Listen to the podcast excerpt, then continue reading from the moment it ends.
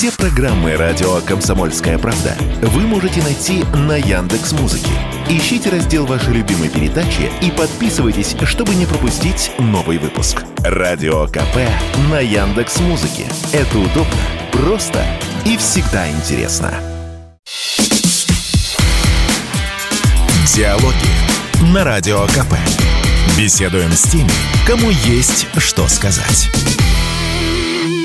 Здравствуйте, дорогие друзья. Приветствую вас в эфире радио «Комсомольская правда». Я Валентин Алфимов. Рядом со мной тут Ларсен. Тут привет. Привет, привет. Если можно, я не буду титровать там, телеведущая, радиоведущая, там вот, вот это все.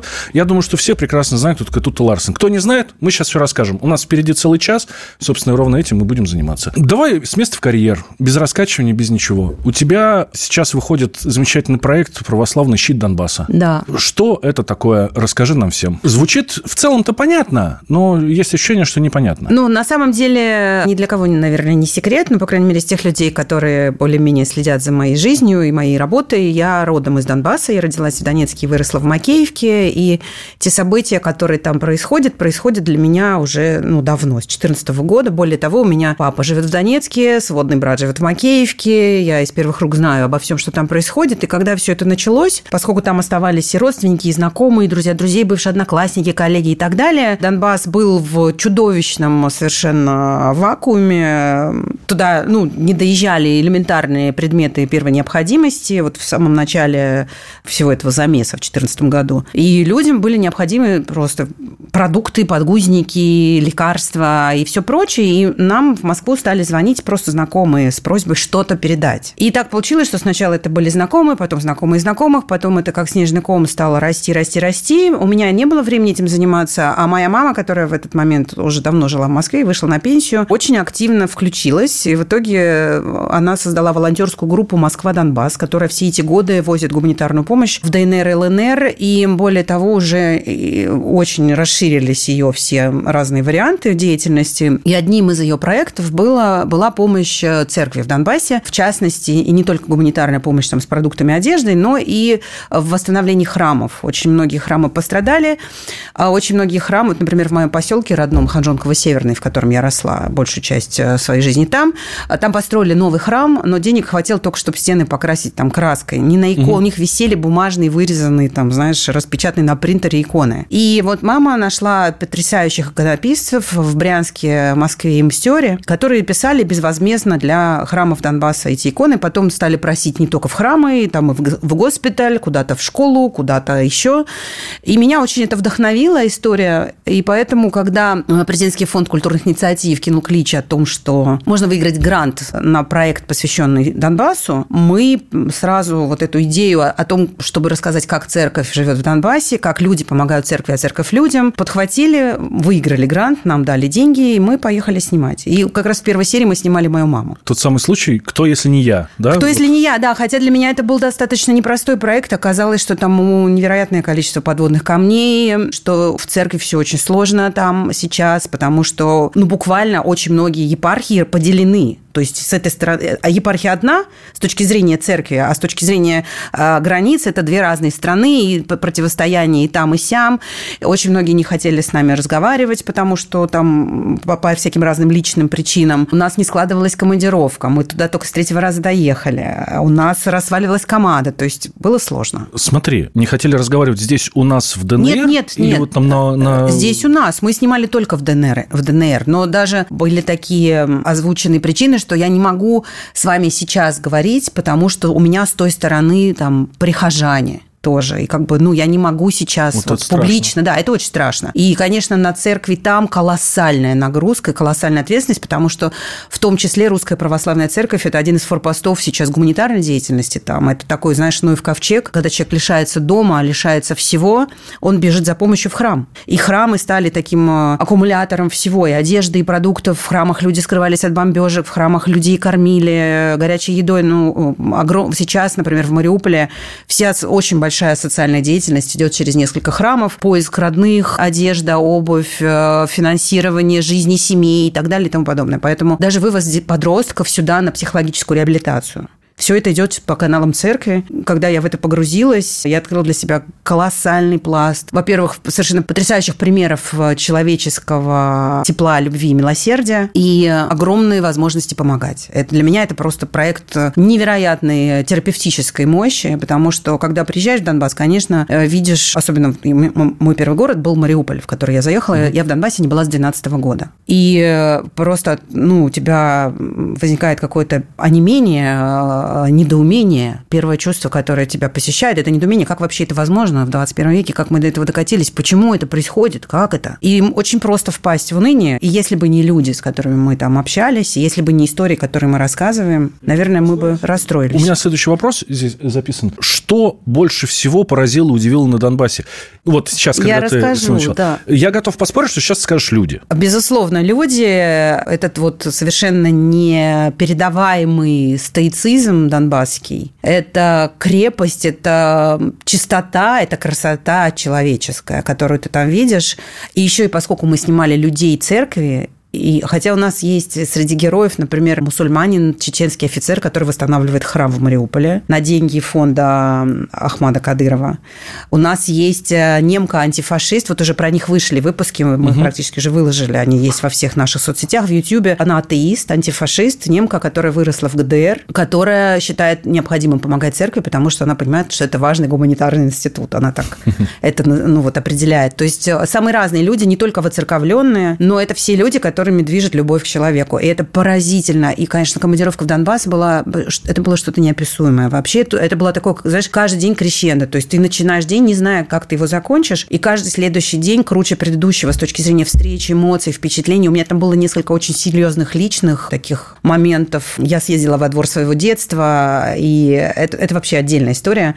У нас было интервью с Александром Сергеевичем Ходаковским, и непонятно было во сколько. И потом в итоге мы проснулись, утром созвонились, и стало ясно, что интервью во второй половине дня, и у нас вся первая половина дня свободна, и я попросила нашего водителя, отвези меня в Макеевку, я хочу во двор своего детства. Он меня туда отвез. Я первым делом пошла в сквер, где мы с бабушкой гуляли, когда мне было два года, там, два-три, к вечному огню. Вечный огонь не горел, но мне навстречу шла пара с коляской. И парень, э, подняв голову, посмотрел на меня и сказал, о, тут-то привет, а ты помнишь, мы с тобой на концерт Михея ходили в Ханжонково 30 лет, там, 20 Обалдеть. лет назад. И мы обнялись. Я села на бордюр, э, где мы сидели с бабушкой, я залезла под елку, под которую я лазала в детстве, она все еще там, у нее все еще такие же длинные лапы до земли, там все так же можно спрятаться в домике. И потом я пошла во двор своего детства, в дом своего детства. У нас э, Сталинка прямо на, в самом центре Макеевки. Все, конечно, жутко обшарпанное, облезлое, страшные надписи, убежище со стрелками в сторону подвала. Но э, я хожу по этому двору в черном худе, в черных трениках, никак себя не особо не обозначая, просто хожу по двору, поднимаю голову, на балконе третьего этажа стоит седовласый мужчина, мужчина, красивый, похожий на Шона Коннери, и говорит мне, что, Таня, потянула тебя в родные места? Как он меня увидел? С третьего этажа в, ну, окей, в ну, то есть, как он меня узнал, непонятно. Это было второе такое объятие, знаешь. А третье было, когда я, мы шли с моей командой, я рассказывала им, вот здесь вот то, я так э, сюда ходила в детстве, вот здесь мы покупали сладкий хворост, вот здесь еще что-то. А вот это Коровеческий музей, куда мы бегали смотреть на облезлые чучела степных волков, которые водятся в Донбассе. И в этот момент, когда я прохожу, открывается дверь, выглядывает смотрительница музея, говорит, здравствуйте, какими вы судьбами у нас сегодня в городе? Это было третье. Я 40 минут провела в Макеевке, за 40 минут меня этот город три раза обнял, понимаешь? И это вот все время происходило. Но, наверное, самое сильное впечатление, которое у меня осталось э, от Донбасса, это заправщик на автозаправке. Мы ехали на какое-то очередное интервью, остановились на заправочной станции, часть команды пошла в кафешку за кофе и сладостями, а мы с мужем остались сидеть в нашем автобусе. И вдруг он меня так дергает и говорит, смотри, я поворачиваюсь, я вижу, что заправщик, который нас э, обслуживает, он вставил пистолет в бак, он обычный, ну, в этой форме автозаправочной станции, угу. он стоит, тянет четку и молится. Ну, видно, губы шевелятся молится и четки перебирает. Потом поклонился, перекрестил себя, перекрестил всю заправку, нашу машину, перекрестил это кафе и пошел заправлять следующую машину. И это было просто, это такое было божье чудо, вот явлено, понимаешь? Мы приехали снимать про православный щит Донбасса, и, конечно же, православный щит Донбасса – это люди. И еще было безумное впечатление, тоже это была фантастика, когда мы снимали в одном храме, мы снимали литургию, должны были делать интервью со священником, и он говорит, подождите, мне, мне нужно время, у меня крестины Мы сейчас крестим людей после угу. литургии. И выяснилось, что к нему пришли солдаты креститься. К нему пришли два мужика, взрослых 40, 40 таких мобики, такие вот пожилые, ну не пожилые, пожилые, знаешь, уже такие вот, они прямо из окопа было видно, такие очень э, с детерминированным таким выражением лица, такие вот. И они пришли не одни, они пришли с какими-то своими братьями по оружию. В церковь набилась куча людей в камуфляже. Я впервые видела, на самом деле, как ни странно, как крестят взрослых людей. Это был первый раз, когда я зарыдала. Когда я разревелась там. Хотя поводов было много, но как-то все было не до того. Я реально видела, как рождается христианин. Вот правда, клянусь, вот эти два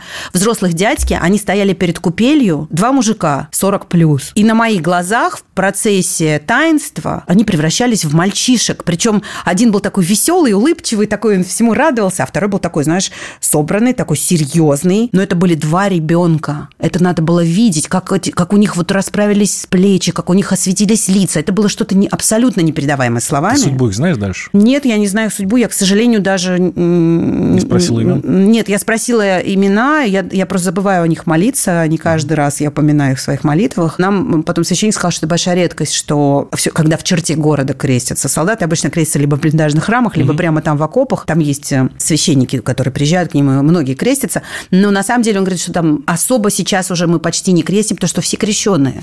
Люди, может быть, не воцерковленные, может, с Христом никогда в жизни не встречались, но, как тем не менее, в детстве бывает. всех крестили, да. да но вот это было прямо чудо. Вот. Давайте сделаем э, небольшой перерыв. Тута Ларсон у нас в гостях. После новостей мы вернемся. Я Валентин Алфимов. Э, говорим про православный щит Донбасса. Это новый проект Тута Ларсон, который обязательно надо смотреть. Пять серий уже есть, впереди еще пять. Будем ждать их, дожидаться.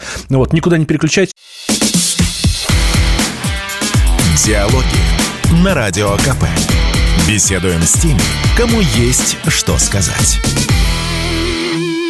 Возвращаемся в эфир радио «Комсомольская правда». Я Валентин Алфимов, и рядом со мной Тута Ларсон. Говорим о ее новом проекте «Православный щит Донбасса», который вышел уже на всех площадках, которые только Он можно, есть во всех соцсетях, ВК, да. Одноклассники, Яндекс.Дзен, Телеграм, и есть отдельный канал в Ютьюбе. А на Рутюбе есть? И я думаю, что есть, да, на Рутюбе есть тоже. Вот, конечно, это, это конечно. Тут на Ютубе там что хочешь, там заблокируют, и все. Как ты помогаешь новым регионам? У нас некоторые говорят и пишут новые территории. Нет, это не новые для нас территории, а вот регионы новые.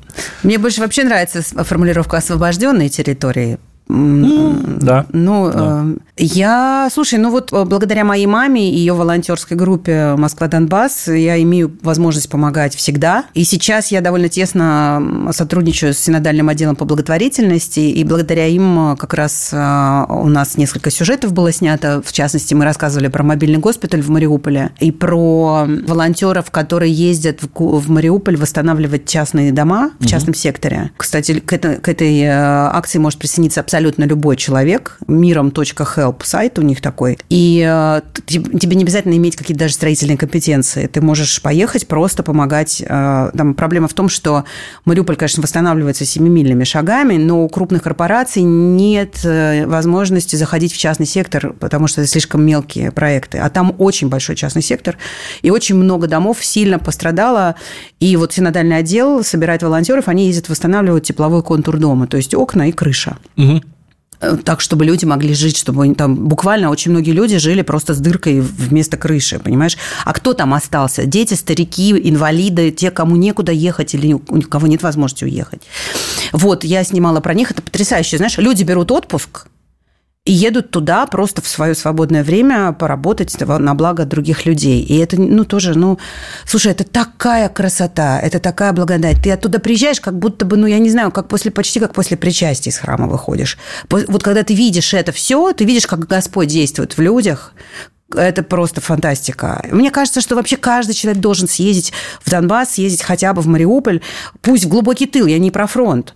Просто съездить, пообщаться с людьми, просто посмотреть им в глаза, просто поговорить, позадавать вопросы, а лучше еще что-то сделать. Отвезти одежду, продукты в храм, привезти какую-то церковную утварь, обязательно свечи, ладан, масло. И это все необходимо. Приедешь, пообщаешься, и сразу все поймешь. Если Конечно, там даже не надо разговаривать, там ты просто, прони... да, там все пропитано этой атмосферой, понимаешь? Слушай, Слушай, а если кто-нибудь в новых регионах, скажем так, ну, у тебя, есть ли у тебя там новые друзья? Вот ты приехала, познакомилась, да. там случайно, и вот поддерживаешь отношения, да. и Да, а, я, я а, во-первых, мы подружились с нашим потрясающим водителем Юрой, он ветеран батальона «Восток», он в 2014 году как раз а, воевал, потерял большую часть своих соратников. Угу.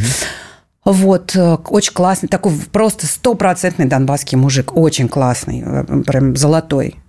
Вот, э, мы подружились с игуменей Анной, которая игуменя женского монастыря Никольского, женской части Никольского монастыря. Мы делали с ней интервью. И вот это тоже, ну, какой-то просто потрясающий красоты человек, внутренне и внешне, э, очень образованная, очень теплая, очень светлая. Она духовная чада старца Засима с 7 лет. Угу. И он ее, собственно, вот в игуменство и благословил. И монашество, и в, игуме, в игумене. Мы познакомились там э, с с кем еще в Мариуполе я познакомилась с замечательной девушкой Лизой. Это тоже это отдельная история. Мы снимали ее в серии про э, как раз медицину, потому что э, главврач больницы святителя Алексея, э, Алексей Юрьевич Заров,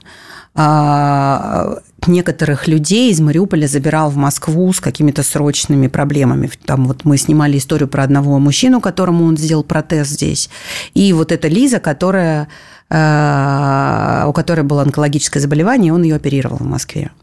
И да, да, вот про вопрос, да, я, я могу бесконечно рассказывать, но еще одна история. А, значит, мы заходим к Лизе в дом делать с ней интервью. Я никогда не видела Лизу. Я не знаю, Елизавета Калашникова. Ну, какой-то вот человек. Я захожу, мне навстречу выходит она, смотрит на меня, говорит, это ты? Это правда ты? Да мне же твоя бабушка все про тебя рассказала. Моей бабушке нет уже там 7 лет. Угу. Я не понимаю, что происходит. И дальше выясняется, что Лиза Калашникова, когда я была 17 лет, с моей бабой Таней, которая меня вырастила, в честь которой меня назвали, а, там 30 лет назад ехала на поезде вместе из Москвы в Донбасс. Бабушка ехала в Макеевку, а Лиза ехала в Мариуполь. Они были вдвоем в купе. И моя бабушка ей рассказывала всю дорогу про нашу семью, а поскольку я тогда только-только становилась тут и Ларсен, больше всего бабушка рассказывала про меня, потому что она была мною горда и восхищалась этим. И вот 17, сколько там, ну, 20 лет спустя, 30 лет спустя, и она мне говорит, ты не понимаешь, твоя бабушка перевернула мою жизнь. Она такая потрясающая. Она мне стихи написала. Я их найду и тебе передам. Я их недавно нашла, эту бумажку со стихами. Твоя бабушка, это фантастично. Прикинь, я вообще просто приехала в Мариуполь первый раз там, к незнакомому человеку делать интервью. И она все время поднимала голову наверх и говорила, ну, баба Таня, ну ты даешь, конечно. Вот после этого поверь, что Бога нет. Ну, просто не, ну, в смысле, скажи, что его нет, да. Да, э, давай вернемся немножко оттуда, с Донбасса, да. Э, сюда, на землю грешную. Эм, сейчас очень много разговоров идет, идет о том, что русская культура трансформируется. Вот о культуре в целом сейчас угу. говорю, да? Эм, и очень большой упор сейчас делается на патриотизм, на духовные ценности. Это и э, все культурные деятели об этом сейчас говорят, и президент об этом очень много говорит. А ты с этим вектором согласна? Я, безусловно, с этим вектором согласна. И э, здесь очень большой вопрос, как и кто это делает. Потому что, например, вот уроки мужества в школе, насколько я знаю, достаточно часто профанируются или просто делаются ужасно скучно. Или, ну, есть педагоги, которым самим это интересно, и они делятся с детьми mm-hmm. чем-то. Но довольно часто это просто формальность, как у нас в советской школе была политинформация. А почему? Потому что э, педагогам неинтересно, и они против? Или потому что они, ну, просто некомпетентны? Ну, в смысле, ну, не знают. Ну, вот им навязали сверху, давай. И он я, думаю, что, я думаю, что во многом, да, от того, что им это навязали сверху, и от того, что у них и так очень много работы, и часов, и всякой другой там э, волокиты бумажные со всякими отчетами, дневниками и прочим, и 30 человек в классе, и таких классов у них не один, да, как-то это, ну вот просто так вот таким волевым усилием. А теперь мы все будем патриоты, это так не работает, конечно, потому что, чтобы воспитывать детей, надо воспитывать взрослых. Я всегда, мой, мой девиз в э, э, отношениях с ребенком, если у тебя проблемы с ребенком, это твои проблемы. Угу. Проблемы взрослого – Ребенок не виноват в том, что ты плохо его воспитываешь, или ты его не понимаешь, или ты не можешь выстроить с ним доверительную коммуникацию. Поэтому здесь тоже все надо со взрослых начинать. Здесь надо начинать с того, как в семье относятся, как, как лично ты, как, не как педагог, а как человек относишься к родине, относишься к, там, к СВО, относишься к истории и все такое. Вот сегодня сажусь в машину и обращаю внимание на детский сад, который у меня, значит, возле дома стоит. И там российский флаг. Я раньше, может, не замечал, может быть, не обращал внимания, не может. Российский флаг. Нужны российские флаги в детских садах, школах? Нужны, Нужны ли у, вот эти разговоры Ты о знаешь... важном в школах? У тебя двое детей школьников. Да, а, разговоры... У нас, кстати, у нас частная школа, у нас нет разговоров о важном, но у нас, например, а, э, учебный год начинается с молебна. Угу. Хотя у нас светская школа. У нас а, с детьми говорят а, о Рождестве. Говорят о... Ну, вообще у нас школа так очень сильно настроена на то, чтобы развивать в детях эмоциональный интеллект, э, эмпатию, э, уважение к другому человеку. Но вот как раз именно вопросы патриотизма и там традиционных ценностей в школе на это такого серьезного упора нет но я бы сказала, что вот, ну, просто наши педагоги таковы. Они, они просто это транслируют даже, может быть, без всякой программы, без всякой методики, методического пособия, да, просто такая школа, в которой вот уважают человека, уважают, любят родину и Бога, и, и детей, самое главное. Угу. Вот. А, собственно, мы ее поэтому выбрали. Но я, я считаю, что не просто в школе, я вот очень хотела бы у себя на даче поставить флагшток и повесить флаг. И каждый раз, когда Что мы туда приезжаем... А, по-моему, это у нас как-то не очень разрешено законом. Вот именно в, как бы в частном владении флаг. Я, я честно говоря, я, мне муж говорил, что это как-то сложно. И что давай пока Андреевский флаг повесим, а потом ну, я могу гнать. А соседи что скажут? Соседи у нас нормальные. А что, что я могу делать на своей территории, на своем участке? если это не, не мешает никому. Ну, слушай, ну очень часто вот эта вот история... Мне кажется, что у нас нельзя частным лицам флаг а, вот так просто взять и вывесить у себя на доме. Вообще надо уточнить. Надо может, может да, это, это надо вырезать. Будет, может, я чушь сейчас какую-то говорю. Ну вот мы просто с мужем об этом говорили, а почему мы не вешаем, почему у нас нет флагштока, как в Америке? Я хочу понимать флаг, когда я приезжаю домой, ну, на дачу. Я считаю, что флаг как должен... в Кремле, когда президент в, в Кремле, то штандарт поднимается. Да. Как и здесь. Тут ты приехал на дачу, флаг подняли. Да. А, обязательно. И я считаю, что день нормальный должен начинаться с гимна. Дети должны... Мои дети знают гимн слово в слово. Я даже... Не, они знали его раньше, чем я. И ты даже не сбиваешься на советский гимн? Вот я не, иногда сбивалась, но теперь я не сбиваюсь после того, как мы э, с, с моим супругом открывали год семьи на ВДНХ и представляли нашего президента. Мы там пели гимны, теперь я точно не сбиваюсь. Небольшой перерыв. Про детей продолжим. Про детей, про воспитание детей. Вот после новостей у нас в гостях Тута Ларсен, я Валентин Алфимов, вы слушаете радио «Комсомольская правда». Ну, в общем, благодать. Диалоги на Радио КП. Беседуем с теми, кому есть что сказать.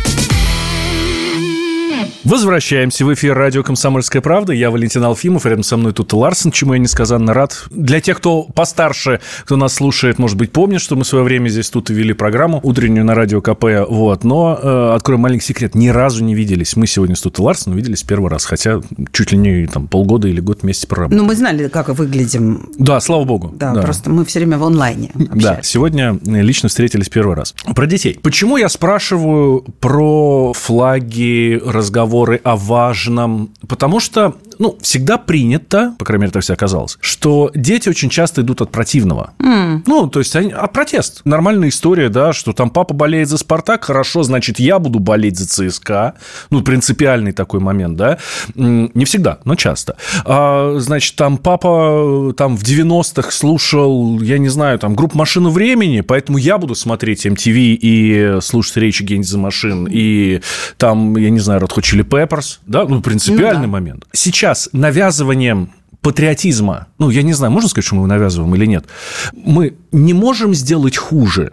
Можем, конечно. Потому что если мы лжем, если мы, мы, если мы транслируем детям ценности, в которые, которые не являются ценностями для нас, если мы их не поддерживаем внутри себя, то это будет ужасно. Это будет ужасная ложь. В то же время я э, смотрю видео из парка Горького с э, выпускного угу.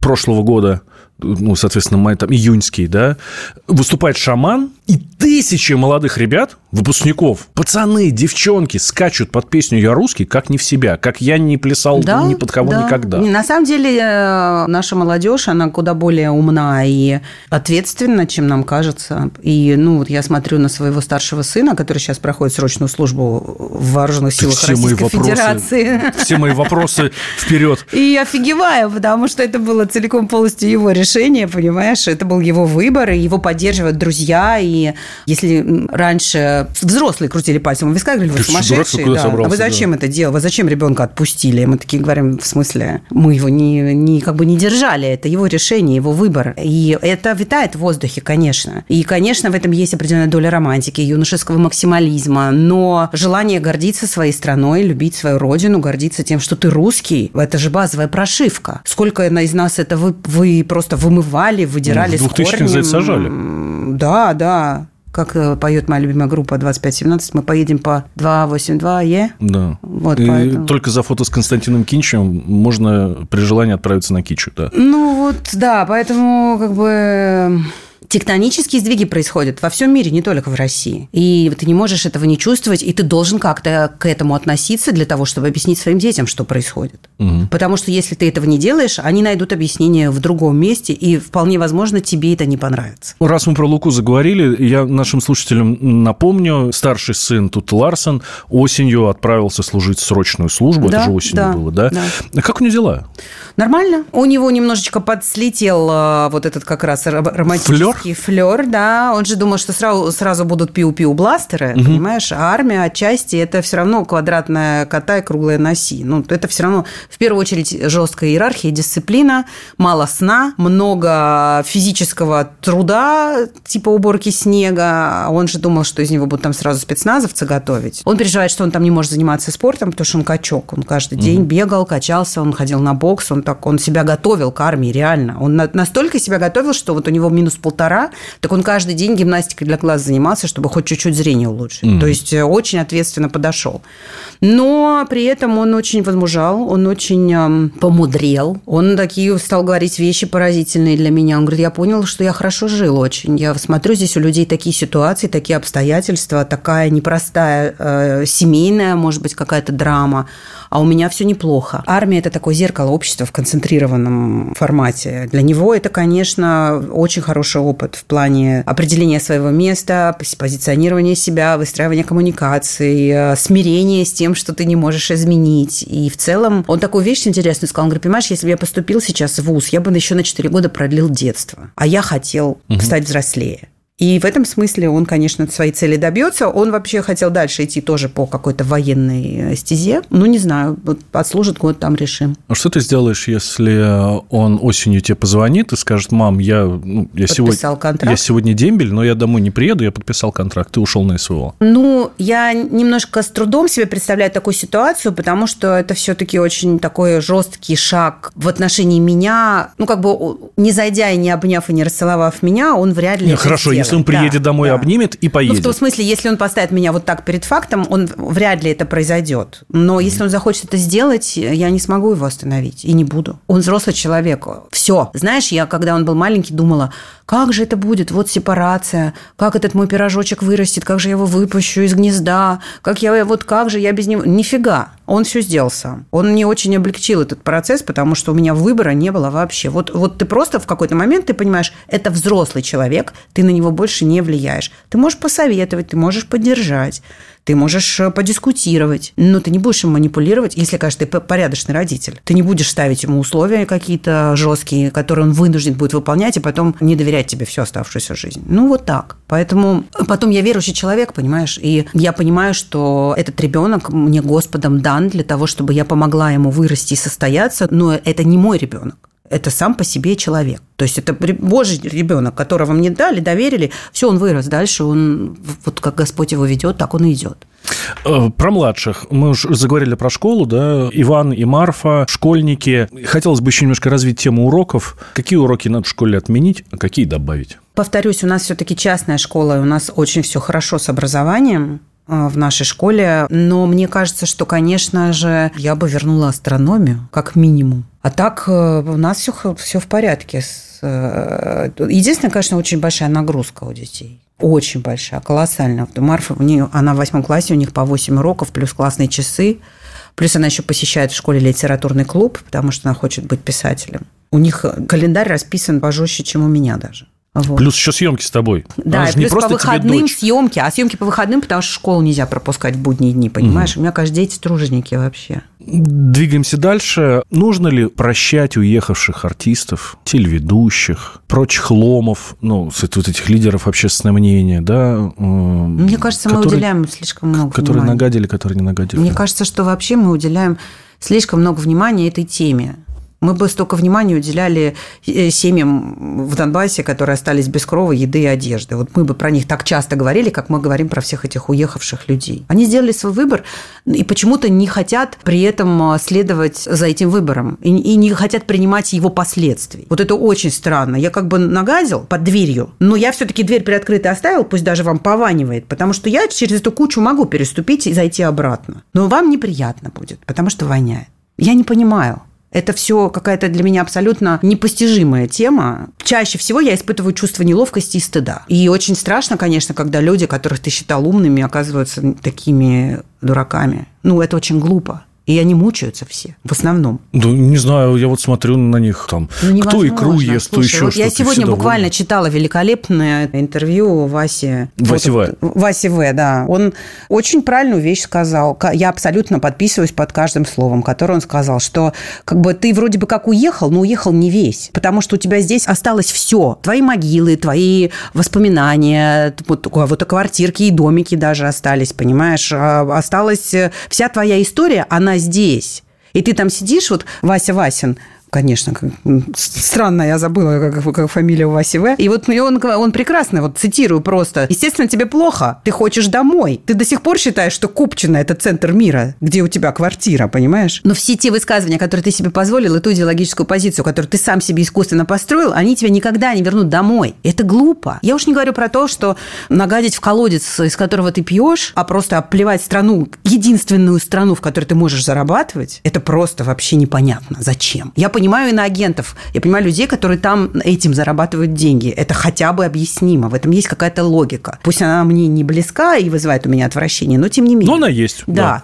Поэтому про прощение мне некого прощать, потому что мне никто из них ничего не причинил никакого зла. Повторюсь, я, я искренне сочувствую большинству из этих людей, и среди них есть действительно хорошие, порядочные люди, которые заблуждаются и которые сделали что-то ужасное, неправильное, и теперь непонятно, поправимо ли это. Возможно, они бы уже и хотели этот фарш провернуть назад. Но я думаю, что страна их простит. Мы очень великодушны. Мы очень многие вещи готовы простить. У нас поэтому бандеровцы и бегают по Украине. Потому что мы очень много чего прощаем. А есть кто-то из твоих близких, кто уехал? Вы поддерживаешь У меня половина отношения? семьи. Не, не, не самый близкий круг, но некоторая часть моей семьи, мои родственники, одни уехали, некоторые даже на Украине с той стороны. И... Поддерживаешь отношения? А, мы бы поддерживали с нами отношения. Не поддерживают, мы враги. Но да, когда вот эта вся история началась в феврале 22 года, я чувствовала чувствовала себя, вот у меня такой образ все время передо мной встает, э, как Фома Брут в Ви, когда петух закричал. Вот когда он э, стоит в этом очерченном угу. мелом круге в церкви, э, в окна лезут бесы, знаешь, попытаясь из церкви убежать, и застреют задницы торчат из окон, и, вот, и они орут и лезут во все щели, чтобы убежать. Вот у меня было такое впечатление, знаешь, что я стою, и вокруг меня вот эта волна убегающих, орущих истери... людей в истерике. Вообще очень страшно видеть, как тебе казалось, умных, авторитетных,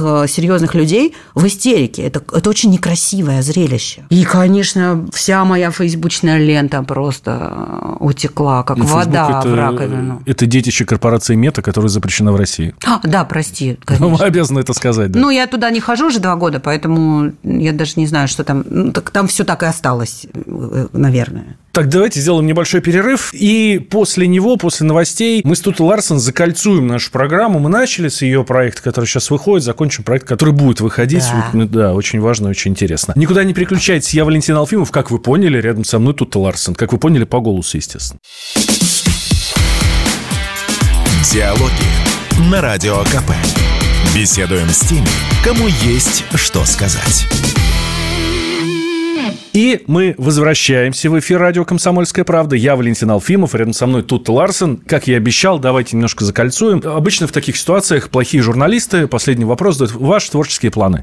Да, планов громадье. не, очень плохой журналист. Не очень плохой журналист. Я знаю, что у тебя готовится еще один проект, который называется «Рожденные сердцем». Про волонтеров. Правильно я понимаю? Ну, смотри, я тут немножечко надо... Чебурашка начал издалека. Так, окей. Это, у меня была такая детская пластинка в детстве, э, очень я поэтому ее сейчас цитирую, мне очень нравится. Не буду тратить время. В общем, издалека начинаю. Я очень много лет мечтала делать проекты о людях. Угу. Я вообще считаю, что как журналист, что ничего интереснее человека нет. Это самая классная тема. Постучи в любую дверь на личной клетке у себя в подъезде, ты найдешь за этой дверью все. Комедию, трагедию, чудо, подвиг, подлость. Так, так, ни один сценарист турецкого сериала не придумает такие сюжеты. И я всю жизнь мечтала об этом рассказывать. О том, как, какие удивительные люди. Какие они прекрасные, конечно. Они, они ну, гнусности тоже присутствуют в человеке, но мне хотелось рассказывать о прекрасном. И везде мне все говорили, во всех медиа, во всех, э, на всех радиостанциях, где я работала, на всех телеком, во всех телекомпаниях, это, это скучно. Это неинтересно, это не рейтингово. Счастливая семья, успешный, там, я не знаю, гуманитарный проект. Ну, кому это интересно? Это вообще фигня. Все это не соберет никаких рейтингов. И я вынашивала некоторое количество проектов много лет в своем сердце, не ни малейшей возможности их реализовать. Сейчас, благодаря президентскому фонду культурных инициатив и тем грантам, которые они нам дают на наши проекты, мы можем реализовать многое. Вот у нас сейчас вышел «Православный щит Донбасса», у нас уже вышли 10 серий замечательного проекта о семейных путешествиях «Пути родитель», где снимается тоже вся моя семья. Сейчас мы выиграли грант на второй сезон. Е, мы начинаем съемки. Да, так что всем смотреть первый сезон обязательно посмотрите и записывайте. Прям, да. прям по пунктам записывайте, что куда. И вот еще и сейчас уже мы э, почти досняли пул еще одного проекта, который называется «Счастливо по-разному». Это тоже грантовый проект по ФКИ, и он про счастливую семью. Угу. Это мы рассказываем истории самых разных семей, у которых очень разные жизненные обстоятельства и какие-то сложности. И это могут быть особые дети, сложные профессии, большая разница в возрасте, разница в культуре, потому что он иностранец, она русская и так далее. И эти люди, несмотря ни на что, преодолевают все препятствия и остаются счастливой семьей, рожают детей, приумножают любовь в своем доме и так далее. Очень терапевтичный проект, когда погружаешься в чужое счастье, очень, это очень питает и дает тебе какие-то, не, не только поддержку, но и какие-то вектора, в направлении которых стоит двигаться. И еще совсем недавно мы придумали проект «Рожденный сердцем», потому что мы хотим вернуться в Донбасс. Угу. Это тоже непостижимая такая вещь, потому что единожды туда съездив, ты все время хочешь вернуться. Я не знаю, почему, как это работает. Наверное, потому что там... Слушай, ну тебя сам Бог велел, ты там родилась? Я там родилась, но это, это не только про меня. Мой муж там не родился, да, вот мы ездили вместе, и он просто вот, он горит, он хочет, он постоянно ездит туда теперь с гуманитарными миссиями, и это удивительно. Там жизнь, там смерть, но там и жизнь, и там истина какая-то, понимаешь, там все ясно, как в Евангелии. Да, это да, нет, это нет. Конечно, наверняка там есть другое. Но мы вот, ну, знаешь, твое сокровище там, где твое сердце, и вот то, что мы видим, это невероятная красота человека, красота Божьего мира, как ни странно, потому что даже на воронке от кассетной бомбы пробиваются цветы, понимаешь, сквозь асфальт и прочее. Ну, это все очень метафорично, но когда ты туда приезжаешь, ты, ты там становишься тем, кто ты есть. Вот это удивительно просто, понимаешь, там такая, конечно, мощная переформатировка тебя, ты, ты возвращаешься в Москву и думаешь, что я здесь делаю вообще в этой суете, в этом комфорте. Вот, вот, знаешь, я ехала, помню, первый раз из Мариуполя, когда мы были в Мариуполе, в Волновахе. И я ехала, и в женском чатике там мои подружки писали, девочки, где самые свежие устрицы в Москве сегодня? Я думаю, блин, ну это нормально. Должны быть устрицы, должно быть шампанское. Люди должны танцевать и радоваться жизни. Но очень важно понимать, что есть еще и это. Есть другая сторона, что 10 лет вы закрывали глаза на то, что там гибнут люди, на то, что там происходит настоящий геноцид. Всем было плевать. Почти всем. И слава богу, что далеко не все, кто об этом не знал, сегодня продолжают на это закрывать глаза и делать вид, что этого не было. Да? Очень много людей узнали о том, что в Донбассе происходит только с началом СВО, и включились и помогают, и это невероятно круто. Поэтому мы, конечно же, хотим туда вернуться, и мы придумали проект про волонтеров, как раз про этих добровольцев, которые делают все для того, чтобы помочь людям Донбасса, помочь фронту, помочь мирным жителям, помочь животным, которых там тоже дофига, старикам и детям и так далее. И пока этот проект только на бумаге, мы подаем заявку. Я очень надеюсь, что президентский фонд культурных инициатив заметит нашу заявку. Мы уже вроде как показали, что мы умеем делать качественные проекты и надеемся, что нам дадут на это бюджет. Слушай, у нас раньше волонтеров не было. Ну, раньше в стране. Ну, то есть... Э, э, Они были, но были в очень каком-то подпольном... Э, ну, то есть это была какая-то деятельность крайне незаметная. Слушай, Конечно кажется, же, до 14 были. года. Мне кажется, до 14 года вообще волонтеров не было. Не, ну, слушай, ну, были сестры милосердия, все равно был синодальный отдел по благотворительности, по церковной линии точно были. Сейчас этим занимается... Не, не занимается только ленивый. Ну, ну да. или совсем идиот. Ну, ну согласна, да. да. Там 90% людей, там хоть там 100-200 рублей, там да, через, через да, банк скинут, да. все. И тысячи людей, и ты это знаешь лучше меня, тратят свою жизнь, свои отпуска, свои выходные, свои зарплаты на то, чтобы поехать туда и за спасибо, в прямом смысле слова за спасибо, и за, ну, это спасибо, понятно, что оно дороже, чем любой, э, там, любой, любой орден, любая медаль, да, или там скидка, не знаю, какая-нибудь на квартплату. Вот. Тратят все ради вот этого. Почему сейчас стало так много волонтеров? Почему? Мы проснулись, мы увидели. Ты, да, э, ты знаешь, я в Донбассе много раз слышала, что Господь попустил весь этот ужас для того, чтобы люди проснулись и посмотрели вокруг себя и, и поняли, что истина, что истина ценна. Ценен человек. И все. Это самая большая ценность. Для Бога мы самое ценное во Вселенной. И для себя, друг для друга мы должны возлюбить ближнего. И мы не можем его возлюбить, если не вот так вот просто, живя в, сыт, в сытости, в комфорте с домом 2 в телеке. Ну, не получается это у нас. И как только у нас сытость и комфорт, мы включаем Дом-2. Ну, не, ну все, хлеба и зрелищ. И вот, как говорил старец... Дом-2, у нас капает слюна отсюда. Да, да, как все. говорил старец Засима, где страдания, там Христос. И там просыпается в тебе самое человеческое. Вот я тебе говорю, Донбасс – это лакмусовая бумажка. Ты туда приезжаешь, и ты там такой, какой ты есть. И все дерьмо, которое в тебе есть, оттуда лезет там явно проявляется. И вся красота, которая в тебе тоже есть. И ты сам даже не знал, что ты такой. И в этом смысле это и есть гражданское общество. И это очень круто, это невероятно. Меня это очень вдохновляет. А где раньше оно было? А раньше оно сидело перед телевизором, ело попкорн и смотрело серики. И еще в соцсетях а, обсирало друг дружку. Мы, это свобода, понимаешь, отчасти. Мы от чего-то освободились. Мы освободились от потреб хочется сказать погрубее, но от потребительского отношения угу. к жизни и людям. Многие из нас освободили. Мы проснулись. Мы вообще, мы где мы жили-то? В чем мы жили? Мы же жили в каком-то конструкте, в искусственном в фантазиях жили, в матрице. Хорошо, что сделать, чтобы не уснуть заново? Все закончится. А, специальная военная операция закончится. Всегда найдется тот, кому нужна помощь. Всегда найдется тот, кто будет нуждаться. Кто будет слабее тебя, несчастнее тебя, и кому будет нужно твое плечо, твои деньги, твое время, твой ресурс, твоя поддержка. Всегда. Это было всегда. Просто мы ну, на это внимание не обращали, пока это не просто в нашу дверь не постучало.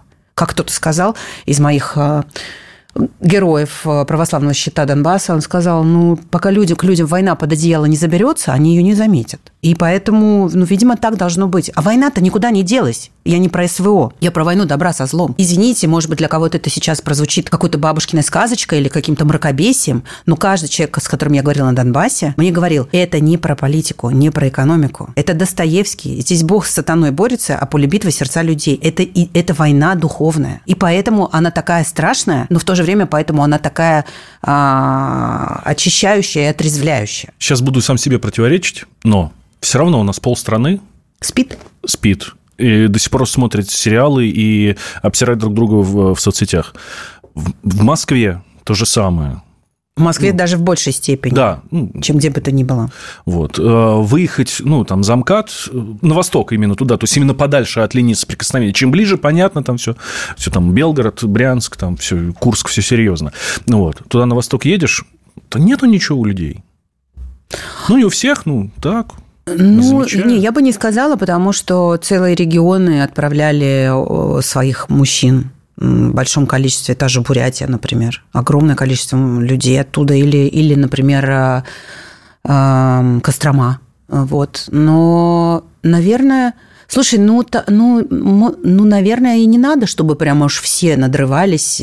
Хорошо, когда есть свобода выбирать. Плохо, когда ты продолжаешь спать когда ты делаешь вид, что ничего не происходит. Конечно, я тоже, я так считаю, что если сначала мы своего твоей жизни поменялось, что-то не так с твоей жизнью, да, ну, все равно у тебя должна произойти какая-то переоценка твоей жизни, твоей эффективности, в конце концов, даже. Я уже не говорю про нравственные вещи, я не говорю про патриотизм или любовь к розни. Просто про то, для чего ты живешь вообще, ты кто, как ты себя определяешь. Но, но это сложная работа. Для большинства людей действительно ничего не поменялось. Но оно все равно дойдет. Просто чем позже дойдет, тем больнее ударит по башке. Вот и все. Их надо перевоспитывать, будить, встряхнуть. Да нет, Дружище, нет. давай, их, их, смотри. их жизнь разбудит. Просто, как говорил мой отчим, Царство Небесное, стопроцентный малорос Борис Андреевич Суковатый, шахтер а, и самогонщик. Он говорил, вот так горбатых и чухают. У него было очень много фразеологизмов самых разных. Ну, к сожалению, э, мы и в церковь приходим с корбями, и к, и к пробуждению мы тоже можем прийти. Ну, кто-то может проснуться в каком-то таком более-менее экологичном формате, а кому-то надо пинок под зад или ведро холодной воды на голову. Ну, понимаешь, пред лицом вечности, опять же, как бы жизнь заканчивается. Так или иначе, это точно, что с каждым из нас произойдет. Смерть каждого из нас ждет. С чем ты придешь к ней? С каким багажом? Со свежими устрицами? Тут Ларсен у нас была в гостях. Тут спасибо тебе большое, что ты до нас доехала. Я Спасибо. Валентин Алфимов. Вы слушаете радио «Комсомольская правда» и совершенно правильно делаете, потому что слушать больше нечего. Диалоги на Радио КП. Беседуем с теми, кому есть что сказать.